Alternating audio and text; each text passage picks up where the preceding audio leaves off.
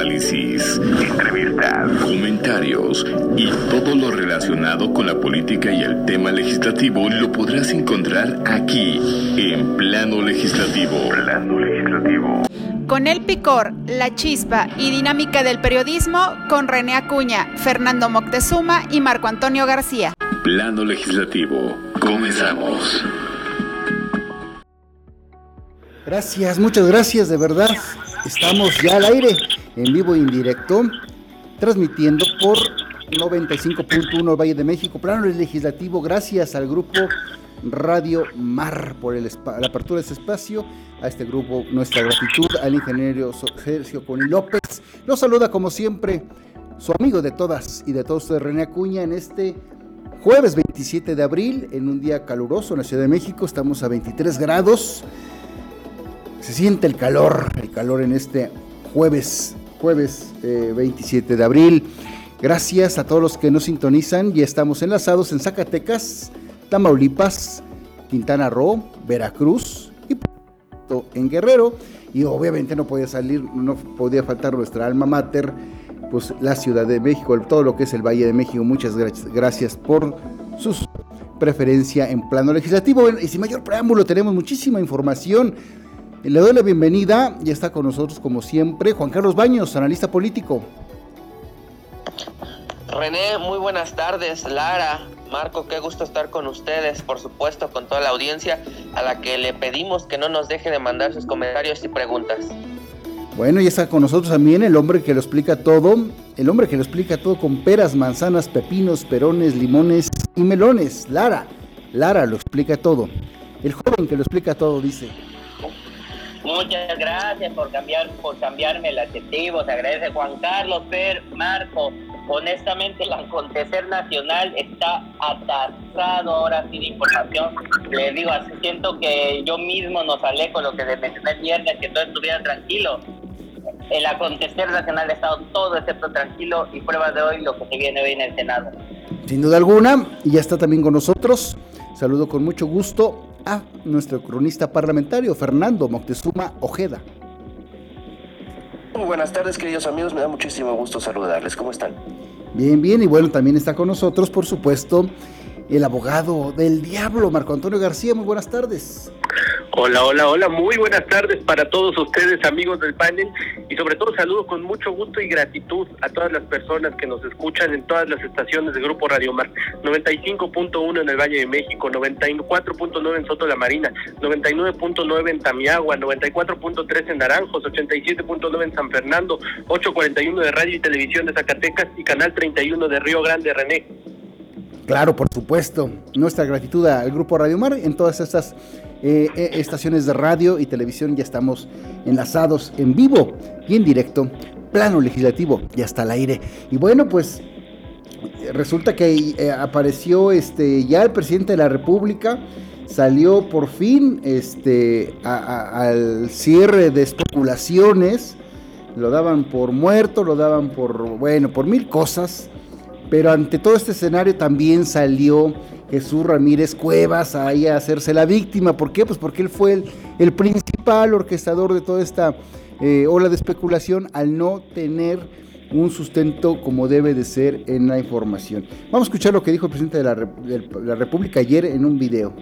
Pero, de todas maneras, como han habido especulaciones, es importante decirles que estoy bien, eh, tengo COVID, se me complicó porque me fui a una gira muy intensa que inicié en Veracruz, hubo cambio de clima, eh, fui después a Quintana Roo, estuve en Chetumal, estuve en Cancún, estuve en Mérida, y ahí me hizo crisis porque se me bajó de repente la presión y estando en una reunión con ingenieros militares evaluando el tren Maya y con otros servidores públicos,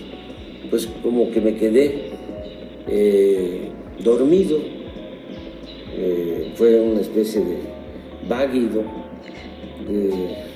hablando coloquialmente, y llegaron de inmediato pues, los médicos y me atendieron.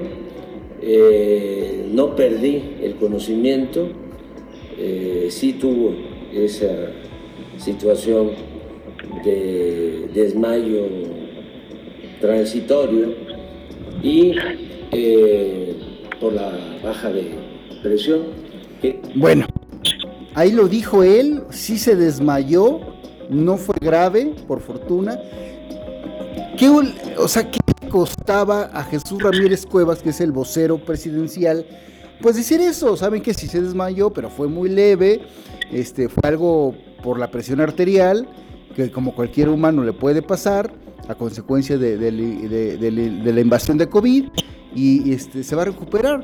Yo creo que con eso hubiera callado millones de, comentarios, más bien de especulaciones. ¿Qué dice Fernando Moctezuma Ojeda?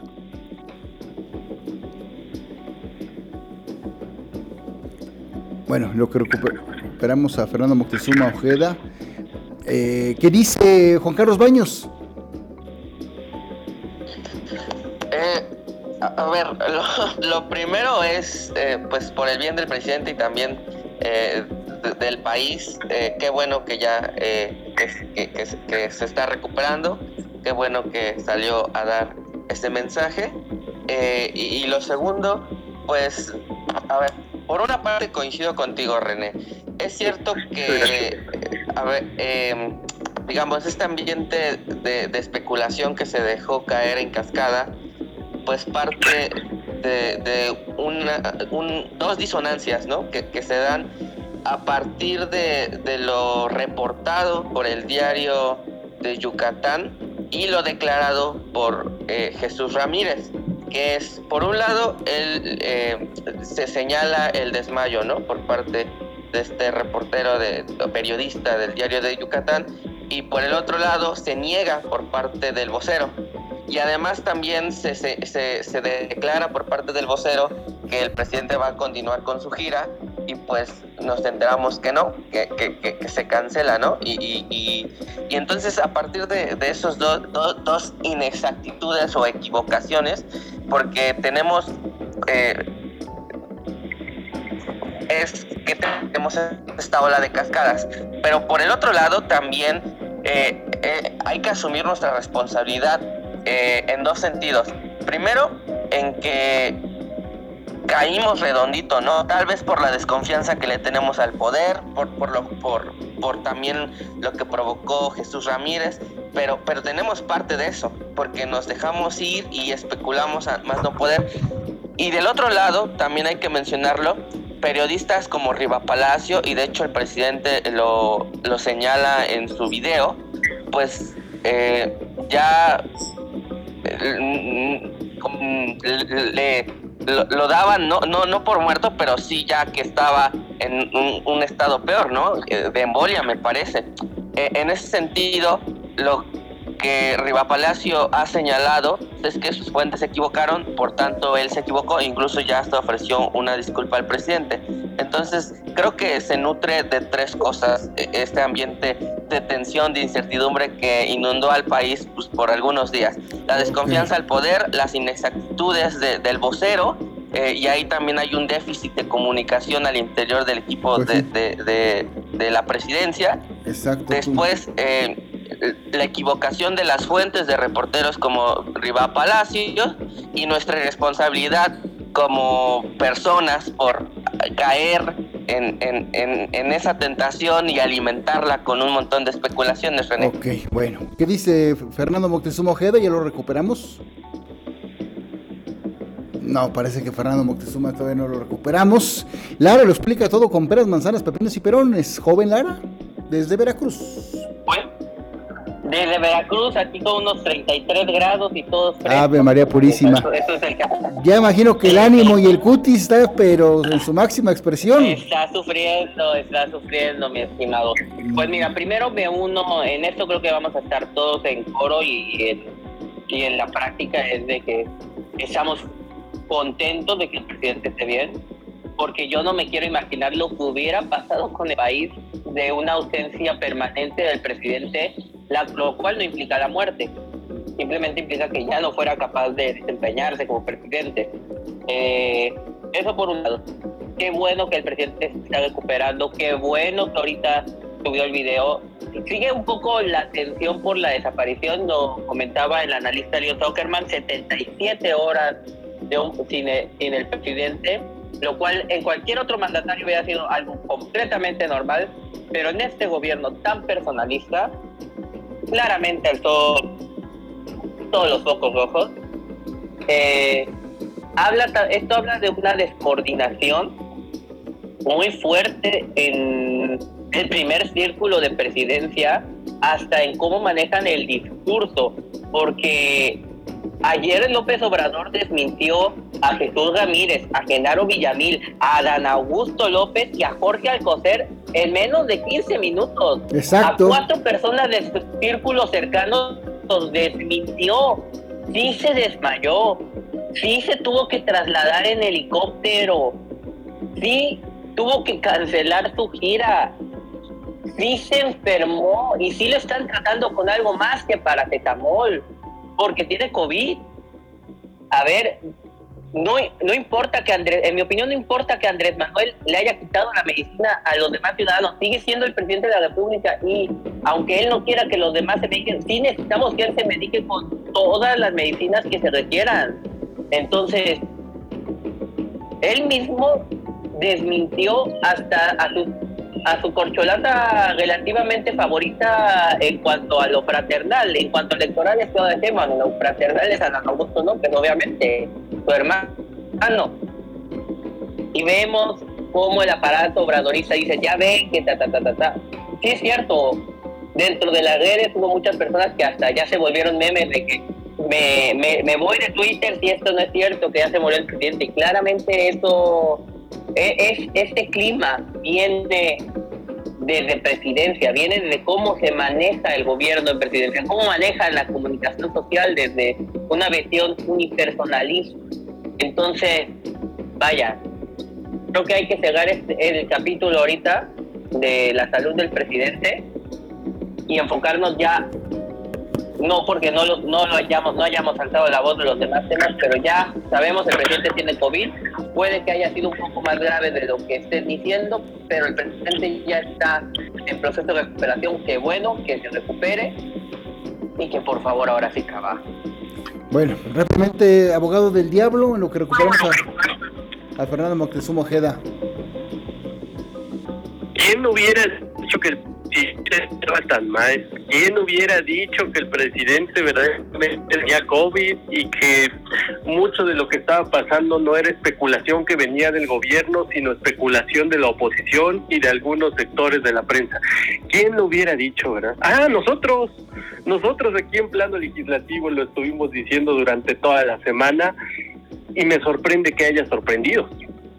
A ver, una cosa es que el gobierno haya tenido errores de comunicación al interior, que haya habido falta de estrategia, y otra cosa es que esos errores de comunicación sean parte de una estrategia. Yo no sé, tengo mis sospechas, pero no tengo la certeza. Si esto que pasó con la salud del presidente era una estrategia para desviar la atención de otros temas. Mi hipótesis es que no fue una estrategia del presidente López Obrador. Él comunicó en su momento que estaba en un problema de salud, más adelante se darían detalles, y aprovechó toda la especulación que se hizo desde la oposición y un sector de la prensa. Y ya que vio todo el huracán que se había desatado, pues entonces decidió montarse en él y aprovechar y entonces mandar estos indicios, estos avisos esporádicos, hasta contradictorios entre sí, para jugar el juego que él no montó lo montó la oposición. Y entonces eso me lleva a preguntarme cuántas veces ha pasado todo esto y es que si hacemos un recuento de las veces que en el sexenio han pasado mil cosas en el ámbito legislativo y nosotros estamos hablando de lo que el presidente quiere, es que ya la oposición se superó, René Acuña, ya ni siquiera habla de lo que el presidente quiere, ya hasta le pone la mesa al presidente para que él pueda aprovecharse de esa situación y salir a burlarse de ellos. A ver, yo, yo lo venía diciendo en redes y todavía ayer en plano legislativo. Cuidado que cuando salga el presidente López Obrador va a salir a decir, ahí están todos los que me querían matar. Y chin, sucedió. ¿Quién lo hubiera dicho? Es que es predecible, René Acuña, todo lo que está pasando, todo lo que está ocurriendo era completamente previsible. Lo que no es previsible es que la oposición siga cayendo sistemáticamente en este tipo de cosas y más aún que ya esté empezando a arrastrar a un sector de la prensa en eso. Afortunadamente, las personas que estamos aquí en este espacio, como personas responsables, me parece que nunca abonamos a la especulación en el sentido de si el presidente estará muerto o si el presidente tendrá una embolia. Me parece que hemos sido muy consistentes todas las personas que estamos aquí sentados en este panel para hablar de que había que ser responsables sobre la salud del presidente, de que le deseábamos que se recuperara pronto y que todas las versiones oficiales apuntaban a que esta misma semana se iba a recuperar. Así fue, vuelta a la página, muchos temas en el plano legislativo. Bueno, no sé si esté con nosotros Fernando Moctezuma Ojeda. No, creo que se está echando un coyotito Fernando Moctezuma Ojeda todavía. Más bien, René, acuérdate que está en la Cámara de Senadores y que ahorita es el último día de sesión. No es solamente lo que diga el presidente. Está bien que haya salido a dar el mensaje, como ya lo habíamos comentado antes, sin embargo, decirlo y ya. Digo, yo pongo en duda todo lo que escucho, todo, todo, todo, pero así, así nada más, porque sí, así nada más. ¿Cómo nada más así? No te entiendo. Así como en el video, o sea, platicando y contando y diciendo, y, pero hasta ahí no dice eh, estoy bajo este tratamiento, el diagnóstico fue este, amén del COVID por supuesto, eh, eh, estoy, se realizaron estos estudios, no sé, cuestiones más profundas. Bueno, pues ahí está. Nosotros le dimos puntual seguimiento en plano legislativo desde la semana. Oye, Fer. Ajá. Fer, y plano legislativo, quisiera agregar a esto. Creo que esta situación habla también de un, de un vacío de procedimientos que tenemos dentro del Estado mexicano. Porque, por ejemplo, en Estados Unidos hace poco el presidente Biden publicó su último chequeo de salud, pero exageradamente específico y exageradamente técnico, ¿sí? Y es lo que se espera del presidente de, la, nación que encabeza el mundo libre, caramba. México tal vez no sea Estados Unidos, pero es la, quince, la quinceava economía del mundo. Deberíamos de pensar también en esos procedimientos. Bueno, sí, pues eh, eh, independientemente de todo esto, haya, ya salió el, presidente a dar su, declaración a su manera, a través de un video, como lo esperaban desde el principio muchísimas personas, pero aún así con todo y sus robots, con todo y, lo que el aparato gubernamental, pues va a ser muy difícil que, se acallen o se minimicen las voces que especulaban muchísimas cuestiones alrededor del escenario de la salud del presidente del país, porque bueno, pues insisto, eso que dijo el presidente al principio, lo tenía que haber dicho Jesús Ramírez Cuevas o la presidencia de la República a través de una tarjeta informativa y punto. Pero pues no, se contradicen, este... No, no, no, sabes que, eh, o sea, de, por sí, eh, sí lo estuvieron diciendo, pero pues al ser un comunicado no era suficiente. O sea, el hecho de que sea un video eh, está, fue, fue la, la, mejor opción, a pesar de tardarse casi una semana más o menos, ¿no? Bueno, pues ahí está, ahí está, nosotros cumplimos como siempre, eh, en darle puntual seguimiento a, los temas eh, del acontecer nacional. No fue la excepción la enfermedad del presidente del país. Y bueno, pues ahora sí que va, eh, este, siguen, aún así siguen las especulaciones. La más notoria y la más fresca de las especulaciones ronda sobre que fue a propósito por toda esta desbandada de iniciativas que se concretaron, como la desaparición de Insabi, que fue una hecatombe también para el escenario político nacional, porque pues imagínense a, cuántos años de operar desaparece este, este, instituto este, de salud. Este, la verdad es que sí estaba funcionando el Seguro Popular. Yo tengo familiares al interior del Seguro Popular y decían que sí funcionaba bien y llegan con aparentemente cuestiones entre comillas innovadoras y pues creo que le salió el tiro por la culata. Rápidamente un comentario, rápidamente, por favor, breve, breve, sin mucho discurso. Esto del INSABI, por favor, no lo hemos tocado. ¿Qué dice Fernando Moctezuma Ojeda? Pues realmente fue, fue un elefante blanco esta, esta institución. Eh, era destruir, como lo, he comentado en distintas ocasiones, era destruir por destruir lo anterior y decir, ahora va lo mío, ya nos dimos cuenta y se dieron cuenta por fin de que no funcionó, eh, ahora lo sustituyen con este IMSS Bienestar, pues vamos a ver qué sucede, pero poca esperanza que me queda. ¿eh? ¿A, qué le atribuyes tú a tu intuición como periodista, como comunicólogo? ¿A qué, a, que, se, ¿A qué falló esto del INSABI? ¿Fue una premeditación muy, muy, muy alocada o, desde el principio tenía que haber sido IMSS Bienestar? No, desde el principio tuvo que haber estado, pues, independientemente de cómo se llamara, tuvo que estar eh, eh, bien planificado, bien estructurado, con sus eh, con, sus rutas, hojas de ruta, pues, y, no fue así, o sea, la, verdad es que no sé, como que lo vieron muy fácil el hecho de voy, voy a crear un nuevo una nueva institución de salud.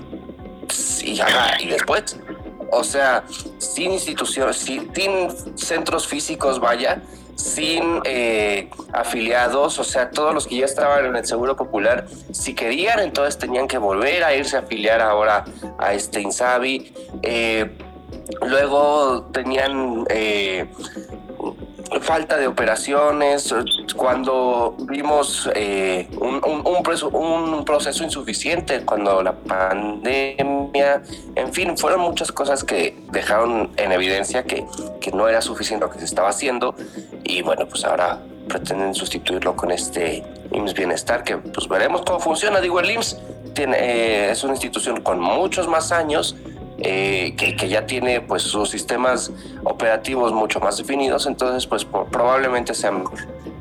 Ok, ¿qué dice el abogado del diablo? ¿A quién vas a defender? Híjole, difícil decisión, ¿no? Porque o, uno defiende al Insabi, o uno defiende a López Obrador, o defiende, o defiende su capacidad para regular. ¿Cuántas veces la oposición no se la vive diciéndole, presidente, dése cuenta y cambie de opinión? Y cuando cambia de opinión dicen, ahí está el presidente cambiando de opinión. Pues es que, ¿qué queremos? A ver, todo lo que dice Fer tiene completa razón. Lo que tú mencionas, René, me parece muy puntual. Eh, esto del Insabi, pues no tenía que haber nacido para empezar y cuando desaparece, pues qué bueno que haya desaparecido. Eh, ahora asume las funciones del IMSS Bienestar. Qué, qué difícil situación para la salud del pueblo de México sobre todo para las personas que menos recursos tienen, porque ellos son los principales afectados. Estamos hablando de un sector poblacional que ni siquiera es derechohabiente de las prestaciones de seguridad social del INS o del ISTE, que no tiene todas estas prestaciones que hablamos cuando hablamos de vacaciones dignas y de la reducción de las horas de trabajo. Esas personas no las tienen. Esas eran las a las que atendía el INS Bienestar, perdón, el INSARI antes el Seguro Popular y ahora las va a atender el IMSS Bienestar. Menuda cosa. Es que no nos hemos tomado en serio el tema de la salud pública en México. En el sexenio anterior parecía que ya había una tendencia, y, todavía desde el sexenio de Felipe Calderón, ¿eh? pero en el de Peña se, se agudizó todavía más, una tendencia a homogeneizar la prestación de los servicios de salud pública para que todos estuvieran concentrados. Para allá apunta López Obrador, pero ¿en qué año? ¿En el cuarto? Prácticamente ya en el quinto. Híjole, bueno, qué bueno que reculó, hay que felicitar esta capacidad de regulación, pero no hay que dejar de reconocer el error la oposición tiene que cuestionarse muchas cosas. Si el INSABI apareció, fue porque la oposición lo permitió. Hay que revisarle el sentido de los votos del PRI, PAN y el PRD y ver si verdaderamente ellos estuvieron en contra en Cámara de Diputados y en el Senado. Porque si no es así. Oye, tú has, sido, tú has sido asesor y digo, este. Pues, lo que te voy a comentar no creo que esté ajeno a la realidad. Con todo el aparato gubernamental de asesores que se manejan a nivel presidencia de la República, en esa estructura de los entes federales, ¿Qué falló o no se dejó aconsejar el presidente? ¿O a quién se le ocurrió ese disparate? ¿Por qué no darle continuidad por lo menos uno, dos, un año ya si tú quieres al Seguro Popular y ir más o menos tejiendo la madeja, que es lo que va fallando y este en ese contraste, ¿no? En ese contexto, ¿no? Pero digo, tú, tú eres asesor eh, parlamentario. ¿Qué falló ahí? ¿Qué, qué, ¿Qué intuyes que haya pasado ahí, por Dios, en eso del INSABI? Creo que tiene razón, René. El presidente es una persona que no escucha mucho a las personas que le asesoran y tiende a tomar decisiones unilaterales, pero es que yo voy a insistir en mi letanía de siempre, René. El poder siempre va a tender al abuso, al autoritarismo, sea quien lo detente, el color que tú quieras. Lo que no se vale es que la oposición, que es quien tiene que frenar esos embates, no lo haga y que después se quejen. Y ahí sí tienen mucho que ver los cuerpos de asesoría, René Acuña. Pero también las personas que están sentadas en los espacios de toma de decisión. Los curules, los escaños. Es que muchos legisladores y legisladoras que pegan el grito en el cielo cuando hablamos del tema votaron a favor y aún los que votaron en contra, René, no se preocuparon en buscar alguna estrategia alternativa. Apenas el PAN trató de tomar la tribuna en el Senado de la República para la designación de los consejeros del INAI y parece que ya está dando resultados su estrategia. Ya dijeron que no van a negociar nada hasta que no se designan los comisionados y ya Monreal salió a decir hoy en la mañana que sí se van a designar. Hasta ahora vienen a intentar esas estrategias parlamentarias, pero en el inicio estamos hablando del cuarto año, toda una legislatura se les fue y la mitad de esta legislatura ya se les fue también. Bueno, bueno, bueno. pero ahí es otro tema. Estamos hablando del INSABI. Este, más adelante vamos a tocar ese tema muy puntual para que la gente no se desconta. En concreto, René, sí, es culpa del gobierno, pero también de la oposición que lo permitió. Bueno, ya, ya cambia la cosa. Estamos para todos los que nos están sintonizando, nos han mandado mensajes, gracias. Saludos hasta Guerrero. Dicen que el calor está ya mucho, que no te quejes, Lara, porque vaya hasta Guerrero, está peor, dicen. Bueno, ahí están los comentarios. Saludos a los guerrerenses que nos sintonizan en plano legislativo en la estación de allá en Guerrero. Este, bajo este contexto, ¿qué dice Juan Carlos Baños? En resumen, en síntesis, ¿qué, qué falló del INSABI, Juan Charlie? Sí, René, mira, eh, brevemente el INSABI eh, era, digamos, este instituto eh, de la salud que se creó en sustitución del Seguro Popular para brindar servicios médicos gratuitos a las personas sin seguridad social. desde la lógica de la, del oficialismo y, y lo vemos en los discursos que se dieron a decir varios en tribuna, lo que falló fue que la oposición en todo momento impidió que la marcha eh, del INSABI fuera tal y como se planificó. Eh, eh, o sea, según ellos pusieron muchos obstáculos. Otros, algunas, se confundieron, incluso tacharon, celebraron, ¿no? que, el órgano fuera eliminado por, por corrupción y se olvidaron que, que había sido creado en este sexenio creo que fallaron un montón de cosas, sobre todo de, índole técnica administrativa, porque el INSABI, eh, hasta donde tengo entendido, uno de los más grasos errores fue que al final intentó concentrar eh, como todo el, presupuesto pues en un solo lugar y a partir de ahí empezó a también ver el tema de los contratos, eh, sobre todo de los medicamentos, y hubo muchos, eh, eh, sí, obstáculos de ahí. Recordarán que estuvimos eh, y, seguimos estando en algunos medicamentos eh, con problemas de abastecimiento, ¿no? Entonces, en resumen, pues creo que, eso es lo que falló, entre otras cosas, ¿no? Eh, el, tema técnico-administrativo. Veremos cómo al final queda lo del IMSS Bienestar, que hasta donde tengo entendido, según lo, lo que se aprobó, porque fueron nueve leyes las que, las que se aprobaron en, en, las poco más de 24 horas de esta sesión, de la última sesión ordinaria en, en, en San Lázaro, eh, quedó que va a ser un presupuesto aparte, ¿no? O sea, una cosa es lo, que está eh, eh, el IMSS con, con, los derechohabientes y otra cosa es el presupuesto que va a dar para el IMSS Bienestar. Vamos a ver al final cómo, cómo termina la cosa, René. Bueno, en resumen, Lara lo explica todo, joven. Miren, tal vez uno que otro dato me vaya a faltar, pero aquí esto lo viví yo de primera, de primera mano en la 34 legislatura, entonces sí tengo que venir a controvertir a, eh, al abogado del diablo porque la oposición votó en contra y la oposición denunció toda la estructura del INSABI. Eh, no quiero entrar en los detalles muy técnicos porque también los tengo un poquito difusos, pero uno de los puntos principales que estaban mal con el INSABI era el manejo del fondo para casos catastróficos. ¿Cuáles son los casos catastróficos? Son los, las enfermedades que pueden llevar a la miseria a cualquier persona, para dejarlo corto, ¿sí? Son enfermedades degenerativas, es el cáncer, son enfermedades que las medicinas llegan a costar hasta 20 mil pesos y que se tiene que tomar al mes una caja completa. Entonces, ese fondo era el que daba ese tipo de medicamentos a las personas que no, que no eran. De ese fondo era del que se daban estos tratamientos. ¿Y qué pasó? A la hora de hacer la, la transición de Seguro Popular al INSABI, cortaron este fondo y no le dieron el presupuesto necesario al INSABI. Si no me equivoco, le dieron el 70% del presupuesto que antes tenía el Seguro Popular. A ver, el INSABI estaba destinado a fracasar.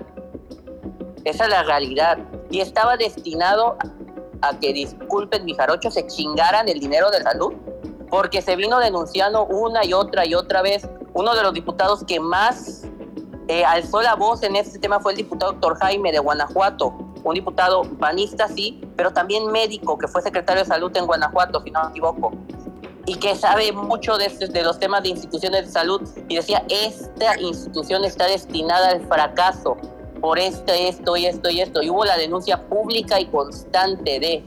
Entonces, y, y para agregar, en la 64 legislatura tenían mayoría calificada, porque esto se aprobó en 2019, cuando ya era el verde parte de la cuarta, de la cuarta transformación de la vida pública entonces tenían mayoría calificada. No necesitaban la oposición. Nunca tuvieron mayoría calificada por sí no mismos, necesitaban votitos del PAN, PRI, Sí, tenían mayoría calificada en la 64 sí legislatura. Nunca tuvieron mayoría, mayoría calificada durante la 64. Nunca, nunca, Tenían 335 diputados contando a diputados experredistas que se volvieron petistas al final de la legislatura, pero que eran que eran independientes de nombre y después se volvieron petistas, pero en la práctica siempre fueron afines al obradorismo. Entonces, incluso el diputado de Manuel Reyes de Salud del Mundo uno de ¿eh? ellos. Por sí solos eh, nunca tuvieron mayoría calificada. Marco, ¿te oigo?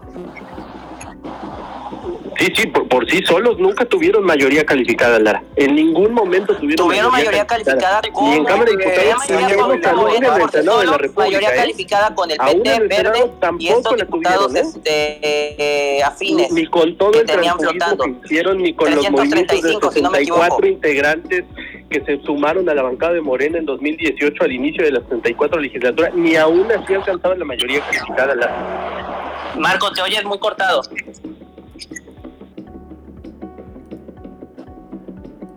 Bueno, parece que perdimos la comunicación con, Marco Antonio García.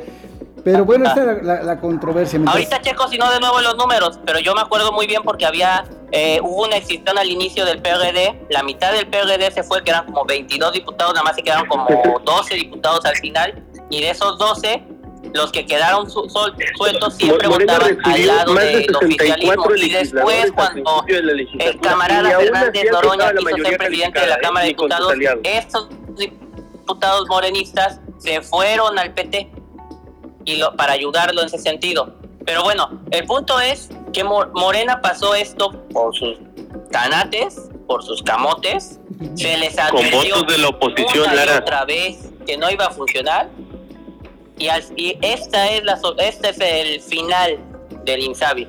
Y vaya, ya nada más para cerrar, qué penoso papel en la 65 legislatura de los morenistas de que no sabían ni hilar el discurso y acababan embagándose a sí mismos.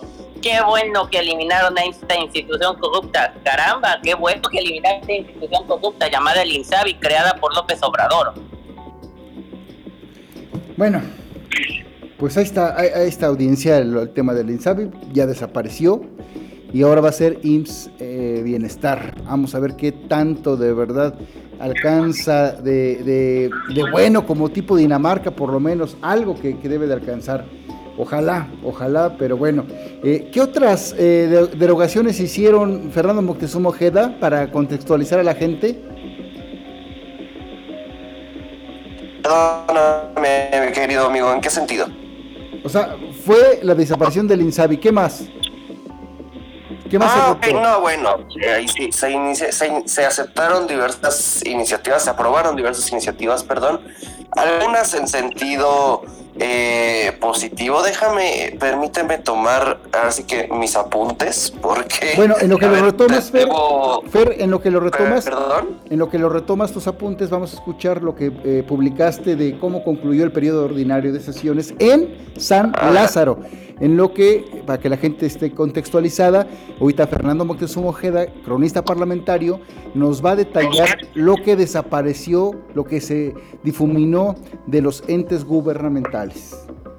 Periodo de sesiones ordinarias del segundo año de ejercicio. Procederemos a entonar el himno nacional. Sírvanse ponerse de pie.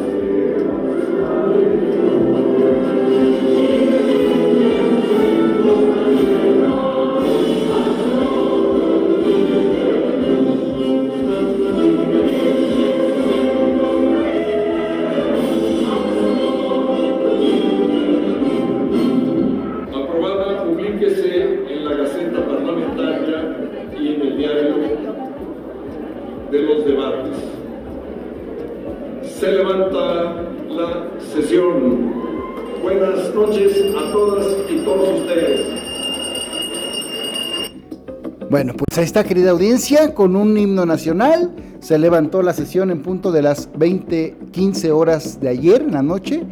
Y ya ahorita, bueno, pues viene la integración de las comisiones bicamerales para, como quien dice, entre comillas, hacer guardia en el ámbito legislativo, porque no puede quedar sin poder legislativo México. Esto va a ocurrir, van a sesionar en el Senado de la República. Ahora sí, Fernando Moctezuma Ojeda, vámonos con la información. Déjame, mira, en este sentido, ya que, lo, ya que lo comentas, ahora, hoy mismo hay, hay dos sesiones en el Senado de la República. Se puede, se especula que mañana podría haber una sesión más. Y entonces sí, a partir del lunes eh, ya, se, ya se integra la, la, comisión permanente que, pues bueno, recordemos que, que va a estar desde... Em, eh, eh, eh, bueno, a lo largo de, abril, mayo, junio y hasta septiembre, pues, ¿no? bueno, por lo pronto, pues, se aprobó la reforma a la Ley General de Salud a fin de regular el sistema de salud para el bienestar, lo que ya comentábamos. Mm, también se aprobó eh, con 264 votos a favor, 216 en contra. La reforma, la iniciativa que reforma la ley de vías generales de comunicación, la ley reglamentaria del servicio ferroviario y la ley de las entidades paraestatales. Además fue aprobada la iniciativa que reforma diversas leyes en materia de protección del espacio aéreo mexicano. Esto, la famosa militarización del espacio aéreo mexicano. La reforma a la ley general de bienes nacionales en materia de precio, transparencia y oportunidad oportunidades en las licitaciones públicas, la reforma a la ley de instituciones de crédito en materia del combate a los llamados montadeudas. Entre tanto, también se fue, eh, fue aprobado el dictamen que reforma, adiciona y deroga diversas disposiciones de la Ley Federal de Derechos y de la Ley General de Turismo. Esto llamó mucho la atención porque ahora un cierto porcentaje, de acuerdo con el destino de los turistas, un cierto porcentaje del turismo se va a destinar para el tren Maya. Y finalmente, bueno, también se aprobó la famosa extinción de la financiera rural. Este, este hecho que la verdad levantó bastante revuelo en las sesiones porque eh, pues es, un apoyo que se le había dado a, las personas que, trabajan en el campo, ¿no? A, toda, la industria, pues, ni siquiera industria, vaya, o sea, productores agrícolas de cualquier tamaño podían acceder a estos beneficios de la financiera em, y bueno, pues ya también fue eliminada, seguramente será sustituida por alguna otra, pero hasta el momento no sabemos por cuál. Oye, Fer, ¿y qué pasó con lo de la reducción de, los horarios de trabajo, de las horas laborales? Ya no entró, ya no entró. Recordemos que fue, fue votada, este, fue, fue votada y aprobada en comisiones se esperaba que justamente en esta sesión eh, pues se, se, discutiera y se votara en la, en la, sesión de la Cámara de Diputados y Nacho Miera, el presidente de la Junta de Coordinación Política, nos dijo pues ya no hay tiempo, ya lo veremos el próximo periodo ordinario. Era demasiado bello para ser verdad, René. Sí, ¿verdad? Sí, sí, bueno, uno entendía que los empresarios iban a empezar a ejercer presión y a cabildear, pues parece que lo hicieron bastante rápido antes de que esto fuera creciendo y llegara al Senado, ¿no? Bueno, y ayer la CEGOV eh, envió a la bancada de Morena este, una, una lista de 17, asuntos de interés del Poder Ejecutivo Federal. Este, ¿Será una casualidad? ¿Tú los tienes eh, el contexto de los 17, de todos estos, estos proyectos? Fer, Marco, Lara, alguien? Fíjate que yo no he podido leer eso, eso ese famoso proyecto. Eh, sin embargo, bueno, pues nos queda creo que tiene que ver todo en el sentido del mundo ideal del presidente, ¿no? Lo que ya habíamos comentado aquí eh, hace algunos días, si no es que la semana pasada, eh, en el sentido de que, pues, tienen sus propias prioridades, estamos en un proceso electoral y preelectoral al mismo tiempo, entonces pues que ah, evidentemente tienen sus, sus asegúnes y sus prioridades y es una cuestión que vamos a ver qué tan em, qué tan independientes son ahora en, la comisión permanente. Bueno. Y además, René, nuestra compañera Eli Robles ya nos daba también luces al respecto sobre los temas que ya están como oficios en el Senado de la República y que se van a discutir en alguna de las tres sesiones ordinarias que se tienen previstas. Porque hoy en el Senado. ¿eh? Se, espera que hoy sea del periodo ordinario de sesiones y después entre la comisión permanente, pero estamos hablando de la regulación del Sistema Nacional de Salud, asignaciones a entidades paraestatales, seguridad a los usuarios de servicios financieros, recursos de planeación en infraestructura turística, licitaciones públicas, protección del espacio aéreo mexicano, regulación de ciencia y tecnología, la llamada Ley Huilla, la extinción de financiera rural, como ya bien apuntaba Fer, y la creación de unidades de administración y finanzas, más bien la absorción Secretaría de la Función Pública, pretenden hacer Supersecretaría de la Función Pública, René. Incluso hoy en la se presentó un proyecto del senador Alejandro Armenta para pasar las del INAI a la Secretaría de la Función Pública, si no me equivoco, ahí corrígeme, porque incluso tengo la duda, decía, a, a la propia Función Pública, pero todas las demás apuntan a una supersecretaría. Bueno, todo esto se necesita el voto de la oposición. Eso es lo que se está buscando así en, de hecho, en términos llanos. Exacto, y ayer decía incluso Bruno Cortés, otro analista político, decía que para qué tanto esto del INAI, pero resulta, trasciende que, este, bueno, que ya va a haber acuerdo, pero lo que decía el abogado del diablo, ahí tuvo un respalón pues no sé si resbaló Armenta porque decía que este él es el presidente de la mesa directiva del Senado de la República, de la Cámara Alta, nuestro país y había propuesto desaparecer el INAI. Y después Ricardo Monreal entró al quite. Bueno, traen todo un desgorro esto del INAI. ¿Qué dice Lara? Lo explica todo, con peras, manzanas, papinos y perones. Oigan, hay que enviarle una constitución. Probablemente el señor Constitución Santiago Krill tenga alguna que le sobre para enviársela a su par del Senado porque intentar eliminar eh, a través de leyes secundarias al INAI violenta el artículo sexto constitucional, si no me equivoco, su fracción 7, que menciona que tiene que existir un organismo autónomo con su, con su patrimonio propio, que no es la, la Secretaría de la Función Pública, bendita sea, o sea, no sé. Oye, Lara, Lara, Lara, pero no había que tomar en serio el proyecto, ¿sí? no, no había que tomarse en serio esa iniciativa, era, de dos páginas, era para congraciarse con el presidente, el propio Armenta sabía que no tenía ningún tipo de viabilidad. A eso iba, a eso iba. ¿Cuál es, cuál es la el deseo, la necesidad patológica de Alejandro Armenta de hacer el ridículo para congraciarse por el presidente? tan lejos sientes la candidatura para la gubernatura de Puebla frente a un Natier que tampoco ha, ha, sido ver la más brillante, tan, tan lejos se siente verdaderamente, o tanto siente que le afectó su cercanía moral que tiene ahora que hacer estos desplantes absurdos y ahora hasta, hasta puedo agregar el término patético porque, vaya, a, las entre 10 y 11 nos venimos enterando de esta, de esta iniciativa. Y hace aproximadamente una hora empiezan a salir los rumores de que siempre sí va a salir uno de los nombramientos del INAI para dejarlo funcional. Vaya, o sea, si eso no es mala puntería política o si eso no es diablito de la televisión tratando, presionando botones para amolar la vida armenta, yo ya no sé. Bueno, pues vamos a ver, eh, pero ahí queda una duda, yo incluso la, tengo y yo creo que este, varias audiencia de las audiencias también. ¿Qué pasa? No sé quién quiera opinar al respecto para este, hacerlo un poquito lúdico. Si sale, se destraba esto del INAI, ¿qué pasa con lo del, eh, del amparo de esta chica que está, que ya la ordenó la corte, pues este, que no nombre el Senado ese puesto vacante que ella había ganado preliminarmente antes del veto presidencial? De acuerdo para que salga una designación. Acuérdate que hay dos pendientes, dos vetados por el presidente, un hombre y una mujer. La mujer que fue de la que hablamos ayer se amparó y ella tiene su lugar seguro hasta en bueno, es un decir, ¿no? Porque en no se puede designar a ninguna otra persona en su lugar hasta que no se resuelva el juicio de amparo que promovió, que seguramente se va a resolver en sentido negativo y sí van a designar a otra persona en su lugar.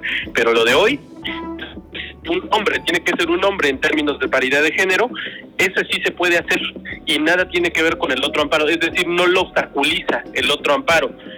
Vamos a ver si sí sale, porque la otra es, una vez sale la designación, ¿y qué pasa si el presidente López Obrador la venta? Ya salieron otra vez todos los acuerdos que quería Morena y otra vez debieron la cara de la oposición. Ojalá que no sea el caso, ¿eh?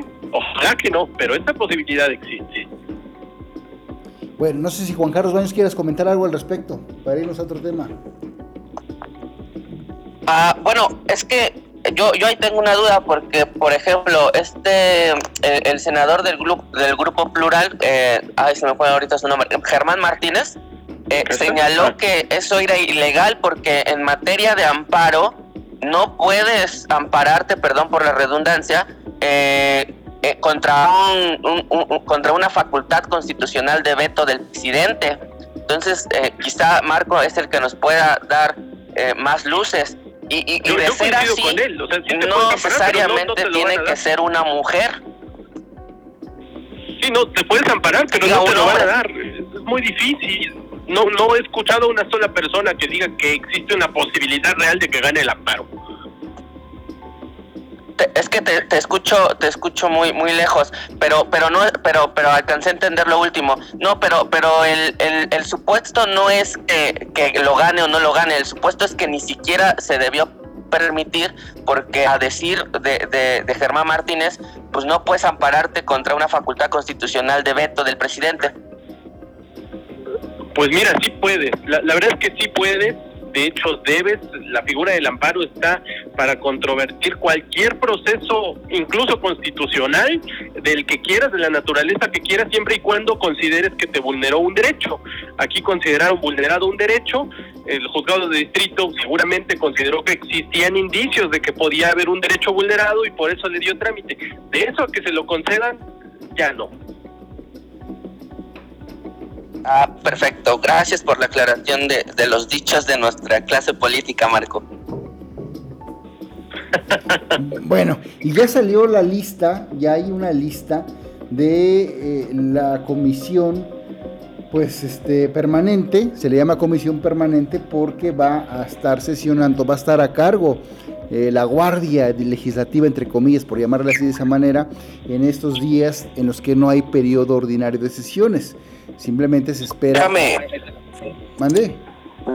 Déjame les, les platico eso, eso que estás comentando, amigo, porque justamente anoche me, mandaron un tuit y me decían, ¿y qué vas a hacer ahora si, si sin, sin parlamento, sin legislativo? yo, pues sigue la permanente, ¿no? Pero entonces, en, en ese sentido, aquí lo que va a suceder es que de, de, próximo miércoles, es decir, pues de la próxima semana, pues hasta, y durante todos los miércoles de, de aquí hasta septiembre hay sesiones de la comisión permanente. Estamos hablando de abril, mayo, junio, julio, agosto, septiembre, casi, casi seis meses, perdón, casi cinco meses, eh, en donde pues precisamente así, va a estar sesionando la comisión permanente en, el recinto de la, del Senado de la República pues para desahogar ciertos temas. Tienen algunas limitaciones, por ejemplo, no podrían hacer nada constitucional, no podrían eh, hacer modificaciones. En ese, en ese supuesto, pues tendrían que convocar un periodo extraordinario. En fin, hay varios asegúnes, ¿no? Pero se, se, vuelve, bastante interesante porque es un, es un periodo mucho más eh, chico, eh, perdón, sí, un periodo mucho más pequeño, menor, pues, eh, donde tienen que desahogar muchas cuestiones que se quedaron pues rezagadas precisamente porque muchas en muchas de las ocasiones incluso así lo dicen ellos, ¿no? Las y los legisladores de que pues vamos a dejar esto para el periodo de la permanente. Ahora sí, Ren, perdón. Sí, no, era eh, eh, para que la gente estuviera, la audiencia estuviera contextualizada. Eh, bueno, saludos a nuestras amigas del Congreso de Morelos que nos sintonizan. Saludos. Ah, gracias, muchas gracias por sus comentarios. Ellas quieren saber cómo quedó la comisión. Ya es oficial cómo quedó la comisión permanente integrada. Van a sesionar Ojo en la Cámara de Senadores. Eh, está integrada por Sergio Carlos Gutiérrez Luna, de Morena, eh, también por el diputado eh, Aleida Álvarez Ruiz, de Morena, Mario Rafael Lergo, de Morena, diputado Polevsky, Jacob Polevsky, Jacob Polevsky. También, bueno, está por este, Olimpia Tamara, diputada Julieta Andrea Ramírez de Morena, de José Gerardo Rodolfo Noroña del PT, pero va a integrarlo como Morena, aquí está. Eh, Santiago Krill del PAN, este, Carolina Martínez, también Gerardo Peña Flores, Marta Elena Romo del PAN, Rafael Alejandro Moreno Cárdenas, Alito, sí, Alito eh, del PRI, eh, Carolina Villano, la hidalguense, Villano Austria del PRI, su esposo, miren nomás, chulada, ¿eh?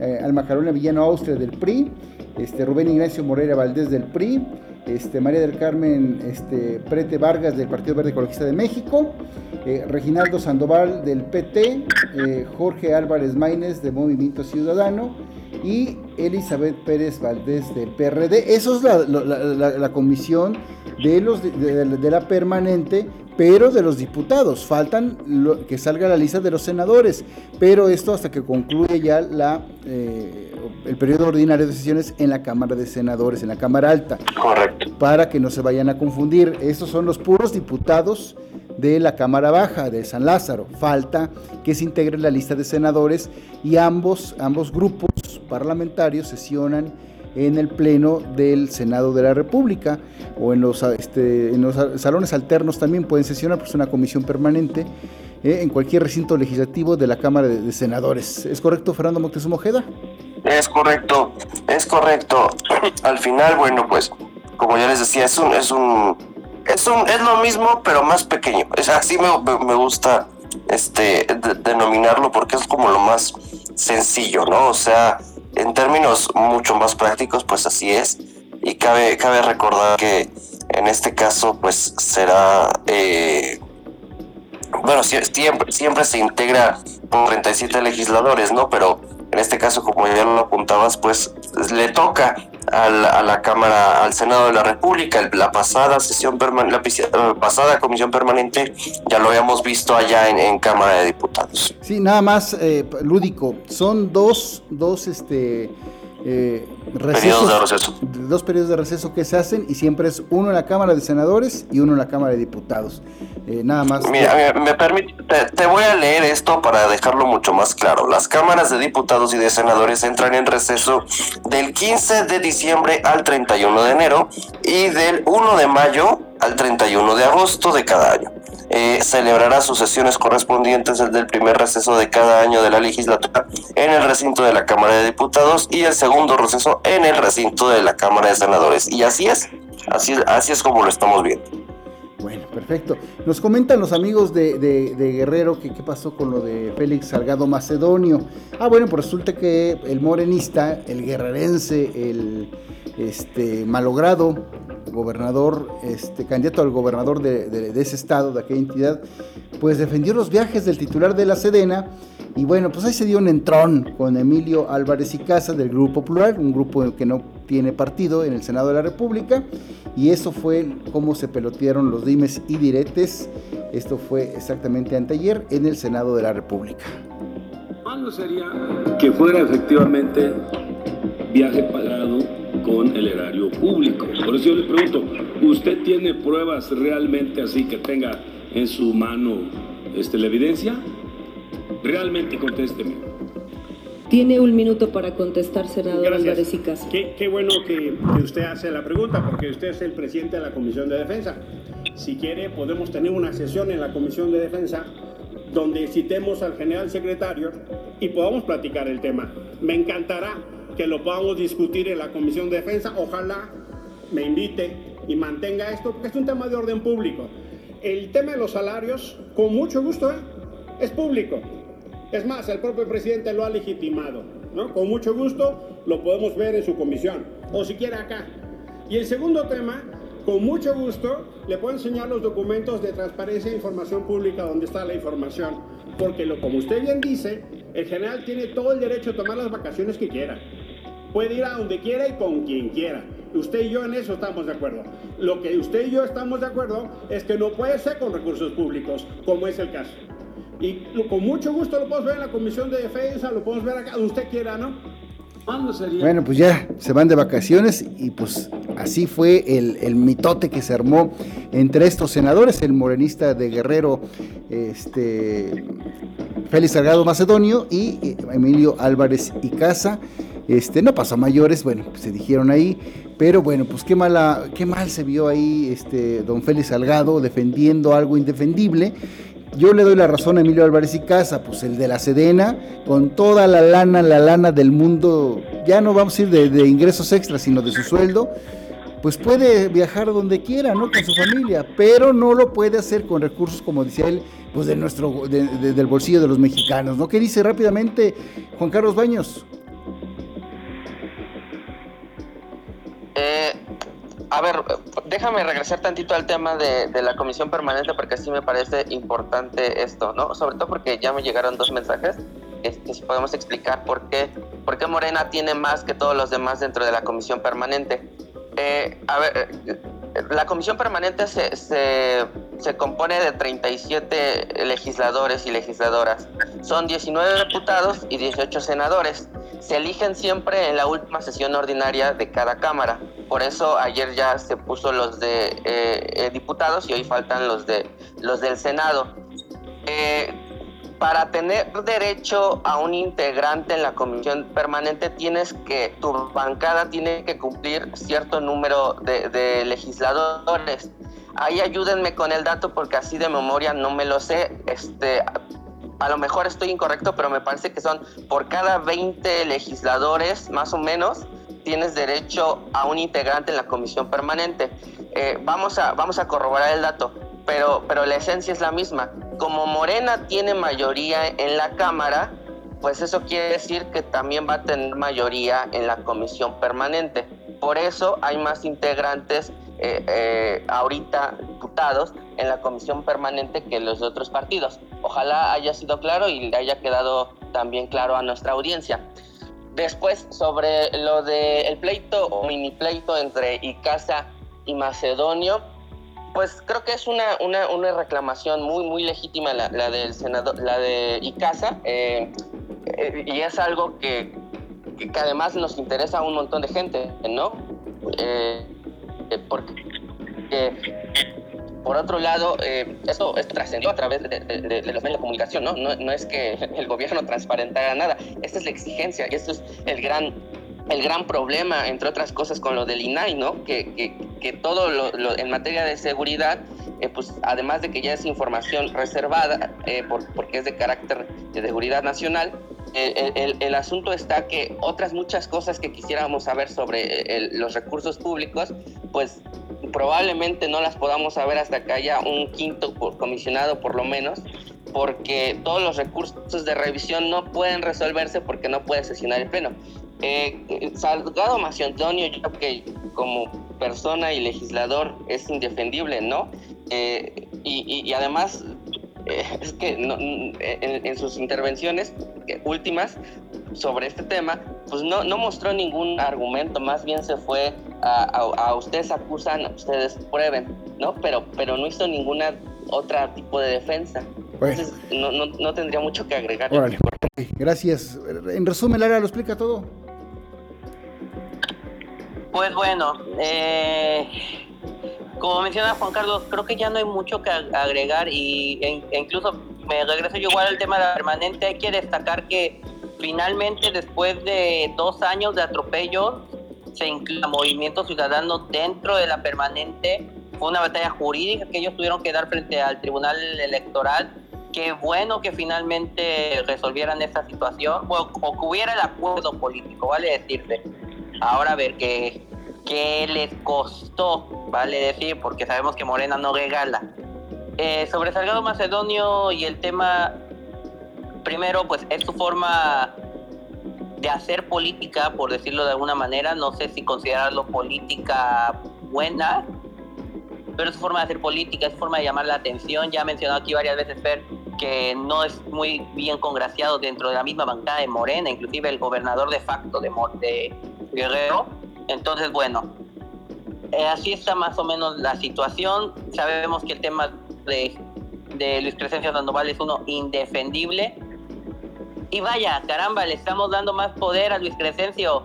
Eh, si no me equivoco, para lo que decía hace rato Fer, le están dando el 70% de todo lo que entre por parte de, de, turismo extranjero a México al ejército. ¿Para qué? Para el tren Maya. Vaya, qué, qué belleza, verdaderamente. Y eso también, insisto, oficialmente este porcentaje es para el tren allá, eh, pero como bien dices, el intermediario es el ejército, entonces, pues vamos a ver qué es lo que sucede. Bueno, vámonos, abogado del diablo. Oye, René, muy rápido. ¿Sabes qué estaría bueno que le hubiera contestado Macedonio Álvarez y Casa después de toda esa bravuconería? Le hubiera contestado, otro ¿De veras? ¿Le parece que necesitamos abrir otro proceso si apenas podemos ponernos de acuerdo en ciertos temas y quiere que abramos todavía otro proceso? ¿Sabes por qué? Porque eso explícitamente fue lo que nos respondió aquí en plan legislativo Álvarez cuando dijimos, oye, senador, ¿por qué no explora otras alternativas? Y esa fue su respuesta, otro necesitamos otro proceso. Qué bueno, René y qué bonito es saber que los legisladores, particularmente Álvarez y Casa y su equipo, escuchan lo que tenemos que decir en plano legislativo y lo llevan a la práctica. Qué bonito es saber, René Acuña, que Álvarez y Casa, igual que no solamente se quedan con las discusiones, sino que escuchan y entienden nuestras recomendaciones. Qué bueno, me da gusto. Bueno, vámonos. Gracias a todos los que nos sintonizaron en una edición más de Plano Legislativo. Mañana no se lo pierdan, en punto de las 12 horas estará conduciendo Fernando Moctezuma y el abogado del diablo por cuestiones totalmente ajenas a mi voluntad. No voy a poder participar, pero eso escuchamos el próximo lunes. Pero mañana no se pierda, estará buenísimo el panel, estará Leti Robles y otros más invitados. Va a conducir el abogado del diablo Fernando Moctezuma. Eli Robles. Ah, sí, sí, Eli Robles. Qué barbaridad. Yo la acomodo con la amiga Leti. Bueno, las dos son mis amigas, pero una disculpa por cambiarles el nombre. Bueno, vámonos, Juan Carlos Baños, gracias. Que pasen una excelente tarde. Hay que estar pendientes a lo que ocurre en el Senado, pero es que, híjole, es lamentable. En, en, San Lázaro se aprobaron nueve reformas, fueron más de mil cuartillas que por supuesto estoy casi seguro que nuestros legisladores no leyeron, pero sí votaron. Gracias. Vámonos, Lara lo explica todo con peras, manzanas y pepinos y perones. El joven veracruzano. Pues bueno, me encuentran en redes como Lara-lo explícate, Lara lo explica todo. Y bueno, qué tiempos nos han tocado vivir, ¿verdad? Bueno, no se pierdan sus redes sociales de verdad de Lara, de Fernando Moctezuma y del abogado del diablo, porque pues ahí fluye la información y sobre todo las opiniones personales, están buenas. Vámonos, Fernando Moctezuma Ojeda. Arroba Fermoctezuma o en todas las redes sociales. Muchísimas gracias por permitirnos acompañarles y por supuesto más tarde les estaré platicando lo que sucede en el Senado de la República. Vámonos, abogado del diablo.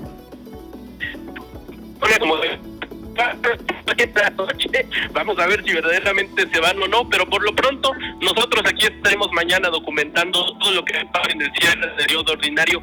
Señora, señor que nos escucha, Gracias. muchísimas gracias. Gracias al ingeniero Sergio López Colín por la apertura de este espacio. Más tarde, ya lo saben, en plano legislativo en nuestras redes sociales están en nuestras plataformas la repetición del programa. Saludos, saludos eh, a Zacatecas, Tamaulipas, Veracruz, Guerrero y Quintana Roo. Y por supuesto a nuestra alma, Casa Mater, Valle de México 95.1. Se despide su amigo de todas y de todos, René Acuña, deseándoles excelentísima tarde. De esta manera llegamos a la parte final de esta emisión de Plano Legislativo. Nos escuchamos en nuestra próxima emisión.